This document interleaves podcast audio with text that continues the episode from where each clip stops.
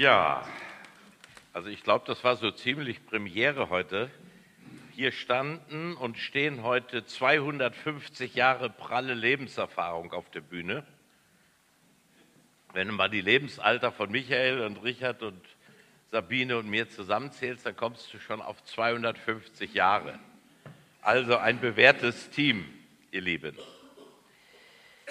Ich habe mir ja vorgenommen, nur noch letzte Predigten zu halten. Also wenn ich nur noch einmal die Chance hätte, hier bei euch zu predigen, was würde ich dann nehmen für ein Thema, worüber möchte ich und würde ich gerne sprechen oder soll ich sprechen? Und das war mir bei diesem Bereich äh, gar nicht schwer, mich zu entscheiden. Steht dein Name im Buch des Lebens? Und am Ende wird diese Frage im Raum stehen. Steht dein Name im Buch des Lebens? Und bist du dir 100 Prozent sicher, oder gibt es da irgendwelche Ungewissheiten, Zweifel, äh, merkwürdige Ahnungen, schlechte Tage und Wochen, wo du daran zweifelst? Ich hoffe, dass am Ende alle sagen können, ja oder nein. Es ist ein, mehr ein kleines Bibelstudium mit existenziellen Folgen, denn es entscheidet ja über Tod und Leben. Es entscheidet ja darüber, ob ich bei Gott bin und zu Gott gehöre oder nicht zu Gott gehöre. Äh, genau darum geht es im Buch des Lebens. Sowohl im Judentum als auch im Christentum glaubt man an ein Buch des Lebens oder auch Buch der Lebenden genannt. Und in diesem Buch stehen die Namen von Menschen. Im, nicht zu verwechseln mit Büchern, über die ich am Ende meiner Predigt sprechen werde, die unsere Werke aufzeichnen. Also es gibt neben dem Buch des Lebens noch andere Bücher und dort stehen alle Werke drin, die wir getan haben, sei es gute oder böse und sie sind dann Grundlage des letzten Gerichtes vor dem großen weißen Thron. Dazu komme ich, wie gesagt, am Ende der Predigt. Hier geht es zunächst einmal um ein besonderes Buch, das quer durch die ganze Bibel erwähnt wird, neunmal oder zehnmal, je nachdem, wie man es sieht und von daher auch einen, eine Wichtigkeit hat. Und wir schauen uns diese Bibelstellen einmal an. Es beginnt bereits im Buch der Psalmen, Psalm 139. Das ist ja ein sehr bekannter Psalm und im Vers 16 heißt es, Deine Augen sahen mich, als ich noch nicht bereitet war und alle Tage waren in dein Buch geschrieben, die noch werden sollten und von denen keiner war. Also ein prophetisches Buch, geschrieben, bevor wir überhaupt auf diese Welt kamen. Vermutlich vor Grundlegung der Welt hat Gott schon tausende Jahre nach vorne geschaut, hat dich und mich mit Namen gekannt und hat alle Tage meines Lebens aufgeschrieben. Also Gott weiß genau, an welchem Tag ich hier ab den Abgang mache und zu meinem Herrn darf. Und das dürfen wir auch getrost bei ihm lassen. Aber genauso sicher weiß ich auch, dass mein Name im Buch des Lebens steht. Und das will ich euch heute hier versuchen zu begründen. Alle Tage waren in dein Buch geschrieben, die noch werden sollten. Das heißt, du kommst keinen Tag in deinem Leben in, an einen Tag, der Gott nicht schon bekannt ist. Du wirst immer in vorbereitete Verhältnisse kommen, egal was geschieht in deinem Leben.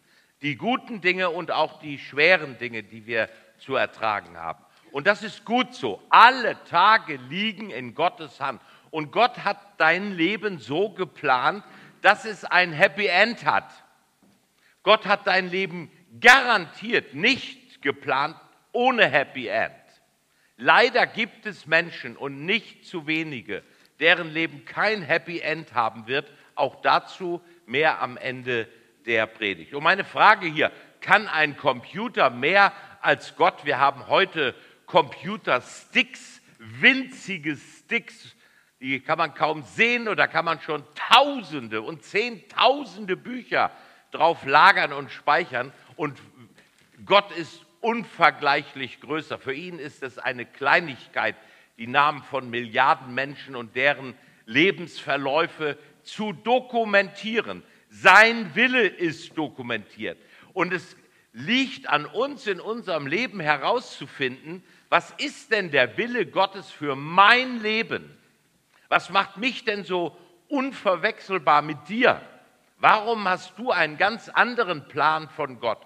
Und du hast andere Fähigkeiten und Begabungen. Und herauszufinden, was ist denn mein Weg mit Gott?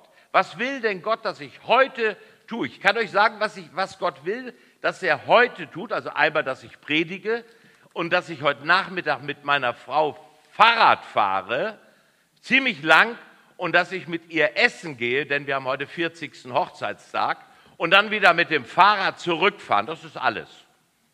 Das, mehr brauche ich nicht machen heute. Ist doch schön, oder? Und so frag dich, was ist dein Plan Gottes für heute und für morgen und für die kommenden Tage und Wochen? Eine zweite Erwähnung, ich springe so ein bisschen in der Bibel hin und her, da schickt Jesus seine Jünger in die umliegenden Dörfer und Städten und sie sollen die Botschaft von Jesus verbreiten, sie sollen Kranke heilen und sie sollen Besessene freimachen von, von Dämonen. Und dann kommen sie zurück und sind total euphorisiert und begeistert. Und dann sagt Jesus, Freut euch nicht so sehr darüber, dass euch die Geister untertan sind, dass sie also Dämonen austreiben konnten. Freut euch aber, dass eure Namen im Himmel geschrieben sind.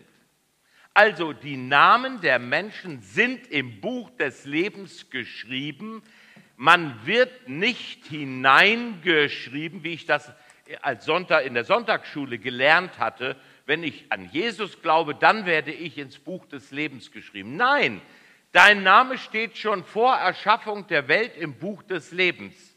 Das ist doch eine wunderbare Nachricht. Das durften hier die Jünger wissen und Jesus wertet das ganz hoch, mehr als alle Dämonenaustreibungen und Dinge, die wir als Menschen tun können und sagt, oh, freut euch darüber. Es darüber geht gar nichts mehr. Dein Name ist im Buch des Lebens geschrieben. Daran macht eure Freude fest, nicht an euren tollen menschlichen Leistungen auf dieser Erde, auch nicht an den frommen Leistungen, wie das die Jünger ja hier indirekt taten. Und damit ist die Frage klar, ich bin kein Sandkorn im Universum.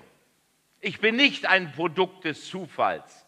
Ich bin nicht ein Niemand in der Masse der Milliarden und Billionen und Trillionen von Sternen und irgendwo eine, ein, ein No-Name-Produkt. Ich bin etwas in Gottes Augen ein absoluter VIP, eine very important person. Und das ist doch fantastisch. Schauen wir weiter. Im zweiten Buch Mose, Kapitel 32, da kommt Mose vom Berg herunter und hat die zehn Gebote enthalten und schmeißt die voller Wut weg, als er sieht, dass sein Volk seine Abwesenheit dazu genutzt hat, um das goldene Kalb zu bauen und darum zu tanzen und Götzendienst zu treiben. Und der gute Mose war ja auch kein, kein Jüngling mehr mit seinen über 80 Jahren.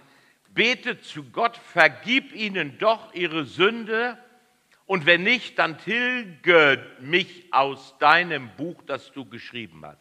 Boah, ich weiß nicht, ob ihm bewusst war, was er da gebetet hat. Wahrscheinlich nicht. Aber er fühlte sich so verantwortlich für sein Volk, dass er sagte, bitte lieber mich aus dem Buch des Lebens tilgen als mein ganzes Volk. Eine großartige Gesinnung. Und einer wird das später tun, nämlich Jesus. Und er wird sterben für unsere Schuld am Kreuz von Golgatha. Er, wird, er hat die gleiche Gehalt, äh, Haltung wie ein Mose. Er wollte, dass, er, dass wir alle leben dürfen und dafür ist er in den Tod gegangen und hat dann den Tod durch seine Auferstehung besiegt. Also dein Name steht ganz sicher im Buch des Lebens.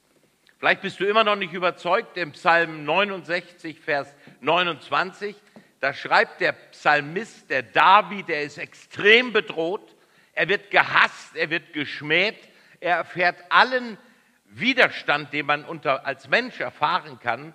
Und dann betet er im Psalm, tilge sie aus dem Buch des Lebens, dass sie nicht geschrieben stehen bei den Gerechten.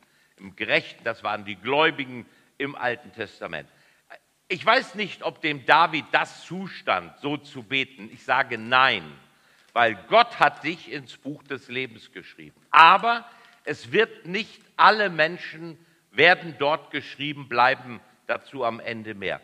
Tilge sie aus dem Buch des Lebens. Also noch einmal, du wirst nicht hineingeschrieben, weil du so großartig glaubst und Gott vertraust, sondern du wirst hineingeschrieben, bevor du auf diese Welt gekommen bist. Dein Name, Gott will dich bei sich haben. Du bist für die Ewigkeit geschaffen. Du bist programmiert auf Himmel.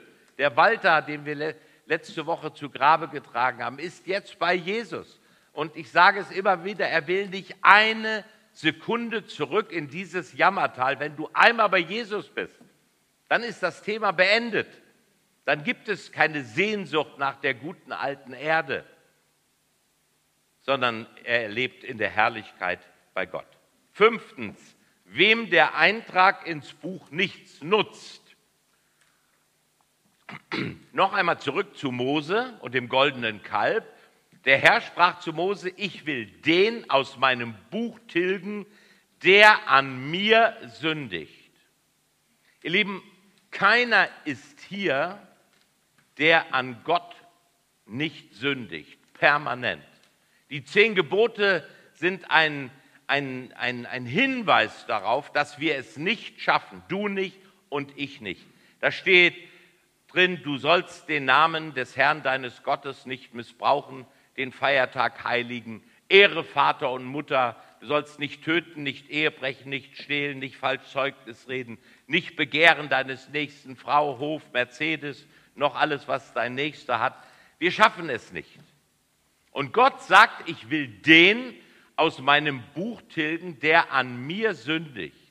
Das heißt nicht, dass wir jetzt alle aus dem Buch getilgt werden. Aber wenn du eine Grundhaltung in deinem Leben hast, die antichristlich ist, wenn du Gott nicht als den Herrn aller Herren akzeptieren willst, wenn du gegen ihn eingestellt bist, wenn du dich dem Gebet verweigerst, wenn du dich der Liebe Gottes entziehst, wenn du sagst, ich brauche dich nicht, und das ist dein Lebenszustand, das dein normaler Lebensvollzug, dann wird dein Name aus dem Buch des Lebens irgendwann getilgt. Gott allein weiß wann. Sechstens, ich darf heute schon wissen, ob ich im Buch des Lebens stehe. Jetzt springen wir in den Philipperbrief. Da schreibt der Apostel Paulus, ja, ich bitte auch dich, mein getreuer Gefährte, steh ihnen bei, sie haben mit mir für das Evangelium gekämpft, zusammen mit Clemens und meinen anderen Mitarbeitern, deren Namen im Buch des Lebens steht. Ich will dazu nur das sagen. Paulus sagt, ja, die Namen von Clemens und den anderen Mitarbeitern, die stehen im Buch des Lebens. Wir dürfen das zu 100 Prozent wissen, ja, ich stehe drinne, ich bin nah am Herzen Gottes. Es geht nicht um Kirche, es geht nicht um eine Gemeinde, es geht auch nicht um deine fromme Leistung, es geht daran, ob du nah dem Herzen Gottes bist. Nicht, ob du Mitglied bist in einer Kirche, sondern ob du Jesus dein Leben anvertraut hast. Es geht immer in der Bibel um Jesus. Und dann darfst du das wissen und dann darfst du darüber jubeln und dann darfst du auch in einem geistlichen Kampf Nein sagen zu allen Gedanken und Gefühlen, die dir das rauben wollen, die dir Unsicherheit schenken. Bin ich wirklich ein Kind Gottes? Bin ich wirklich gerettet? Hat Gott mich wirklich angenommen? Dann fühlt ihr manche von euch euch oft klein und mickrig und dann hat man Fehler gemacht, hat sich versündigt und dann fällt man wieder in diese Ungewissheit hinein, bin ich denn wirklich ein Mensch, der im Buch des Lebens steht? Und ich sage, sagt Nein zu dieser Lüge. Gott hat dich angenommen. Dein Name steht im Buch des Lebens, zu dem die allermeisten von euch ein klares Bekenntnis zu Jesus Christus gesprochen haben. Nun, bei Gott angekommen sind die meisten von euch aber nun gilt es auch durchzuhalten. Das ist jetzt der schwerere Part der Geschichte. Offenbarung 3, Vers 5. Wer überwindet, also auch in sein Leben, in seinem Leben dem Herrn die Treue hält, der soll mit weißen Kleidern angetan werden. Und ich werde seinen Namen nicht austilgen aus dem Buch des Lebens und ich will seinen Namen bekennen vor meinem Vater und vor seinen Engeln. Ihr Lieben, wenn ich in mein Leben schaue, wie wenig Nöte, wie wenig Anfeindungen, wie wenig ich Ablehnung oder gar Verfolgung ich in, meinen, in meinem Leben als Christ gehabt habe, dann ist mir das schon fast peinlich. Und demgegenüber so viele Menschen, die in einem nicht christlichen Umfeld leben, die unter Umständen mit ihrem Leben ihren Glauben bezahlen müssen, wie unser Mustafa da hinten, sei gegrüßt, der als Muslim Christ geworden ist und der damit rechnen muss, dass sie ihn nicht am Leben lassen, dass ihn jemand voller Hass tötet, weil das niemand im Griff hat in unserer Welt. Und die Millionen von verfolgten Christen, die ihren Glauben bekennen und wachsen und wachsen und doch das Risiko haben, dass sie das mit dem eigenen Leben bezahlen müssen. Und Jesus sagt, wenn du bleibst bei mir, dann ist das gut so. Und dann werde ich dich bekennen vor meinem Vater im Himmel. Das kann dir kein Antichrist, kein Gottesgegner, kein Verfolger nehmen. Niemand. Sie können dir den Leib nehmen, sagt Jesus an einer Stelle, aber sie können dir nicht deine Verbindung zu Gott nehmen. Niemand.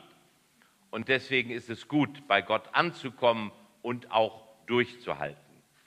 Eines Tages aber wird es vielen Menschen die Sprache verschlagen. Offenbarung 13, Vers 6 bis 8. Jetzt müsst ihr versuchen, mal mitzulesen, wenn es geht. Da taucht der Antichrist auf, also das, das Zerrbild von Jesus. Nicht die Liebe, nicht der Frieden, nicht die Güte, nicht der Retter, sondern der Zerstörer kommt, der Satan kommt, der Durcheinanderbringer kommt. Und er taucht auf als irgendeine Gestalt in der Geschichte der Menschen. Und das kann jederzeit der Fall sein. Und er wird antichristlich handeln. Er wird genau das Gegenteil von dem tun, was Christus uns gelehrt hat. Und es tat sein Maul auf zur Lästerung gegen Gott. Lästerung gegen Gott. Zu lästern seinen Namen und seine Hütte und die im Himmel wohnen. Also er lästert allem Heiligen, er lästert dem himmlischen Jerusalem, er lästert allem, was mit Gott und, und Glauben zu tun hat. Und es wurde ihm gegeben zu kämpfen mit den Heiligen und sie zu überwinden. Und es wurde ihm gegeben Macht über alle Stämme und Völker und Sprachen und Nationen. Und alle, die auf Erden wohnen, werden ihn anbeten alle deren Namen nicht vom Anfang der Welt an geschrieben stehen in dem Lebensbuch des Lammes, das geschlachtet ist. Gott hat in seiner Vorhersehung also gesehen, welche Menschen lieber dem Antichristen folgen mit seinen schrecklichen Thesen und Lehren und sich Jesus verweigern und die Ehre ihm nicht geben, der doch König über aller Könige ist und von dem es wenig später in der, in der Bibel heißen wird, dass die Menge der Gläubigen vor dem Thron Gottes stehen aus allen Stämmen und Völkern und Sprachen und Nationen. Genau die werden hier auch erwähnt. Aber hier auf dieser Erde gewinnt der Antichrist eine unglaubliche Ausstrahlung und es, wir erleben das ja in unserer Generation massiv, wie viele Menschen sich verabschieden von Kirchen, vom Glauben und meinen, sie bräuchten Gott nicht, egal auch in welcher Konfession oder Weltreligion sie leben. Menschen leben ohne Gott und sie vertrauen dem Zerrbild des Antichristen mehr als dem lebendigen Gott und seinem Wort. Und diese Menschen hat Gott vorhergesehen, dass sie trotz seines Werbens, trotz seiner Liebe, trotz seiner immer wiederkehrenden äh, Güte, trotz der Einladung, kommt doch alle zu mir her, die ihr mühselig und beladen seid. Sie wählen das grausame antichristliche Vorbild.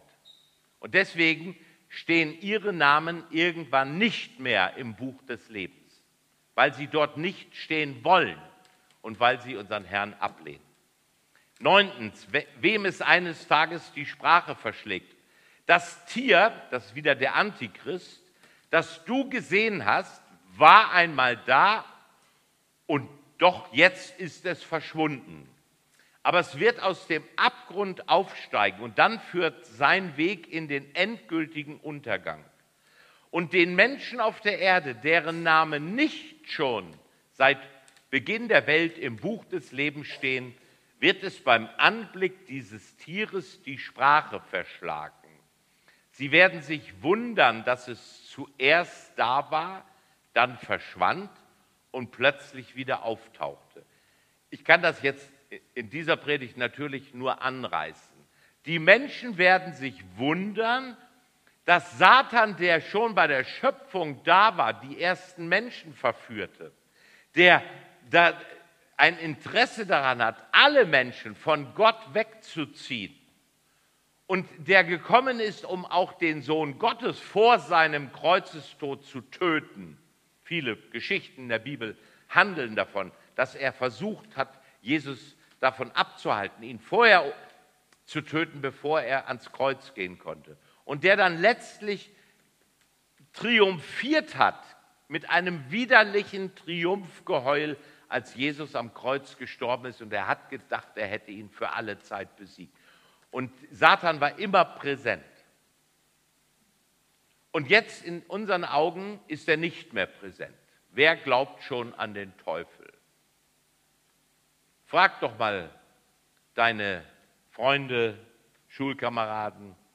Sie sehen, was sie im Fernsehen sehen, an Katastrophen, an, an, an ganz schlimmen Dingen. Sie lesen es in der Zeitung, aber sie glauben nicht mehr an die Existenz eines Bösen. Sie glauben ja auch nicht mehr an die Existenz eines Gottes, der ihr Leben prägen möchte und vor dem wir unsere Knie beugen sollen. Also es wird den Menschen, die in ihrem Leben sich gegen ein Leben mit Jesus entscheiden, die Sprache verschlagen. Plötzlich wird es ihnen klar, wenn der Antichrist sich öffentlich zeigen wird, wir haben auf das falsche Pferd gesetzt. Gott möchte dich bitten und einladen, klar und ohne Wenn und Aber auf der Seite Jesu zu stehen. Nicht mit dem Hauch, nicht mit einem Prozent den Gottes lästerlichen und antichristlichen Gedanken in deinem Herzen Raum zu geben. Das ist der sichere Weg. Und ich lese uns nun abschließend einen Text aus Offenbarung 20, 11 bis 15. Er ist eigentlich selbsterklärend.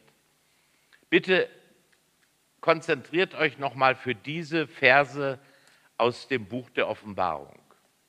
Da schreibt der Seher Johannes, nun sah ich am Ende der Zeit einen großen weißen Thron. Und ich sah den, der auf dem Thron saß, nämlich Jesus. Himmel und Erde flohen vor ihm, weil sie seine Gegenwart nicht ertragen konnten. Ich sah die Toten vor dem Thron stehen, vom kleinsten bis zum größten. Es wurden Bücher aufgeschlagen, in denen stand, was jeder getan hatte.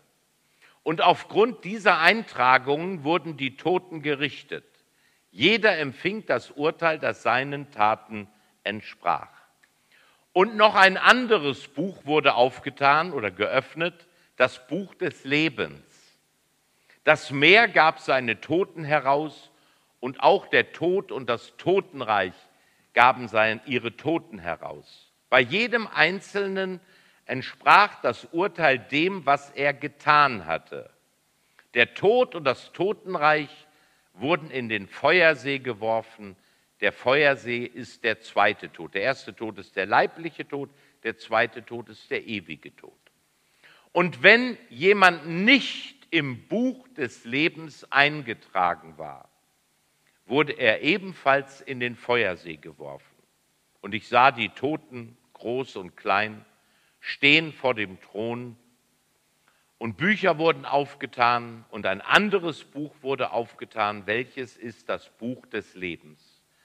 Und wenn jemand nicht gefunden wurde, geschrieben in dem Buch des Lebens, der wurde in den Feuersee geworfen.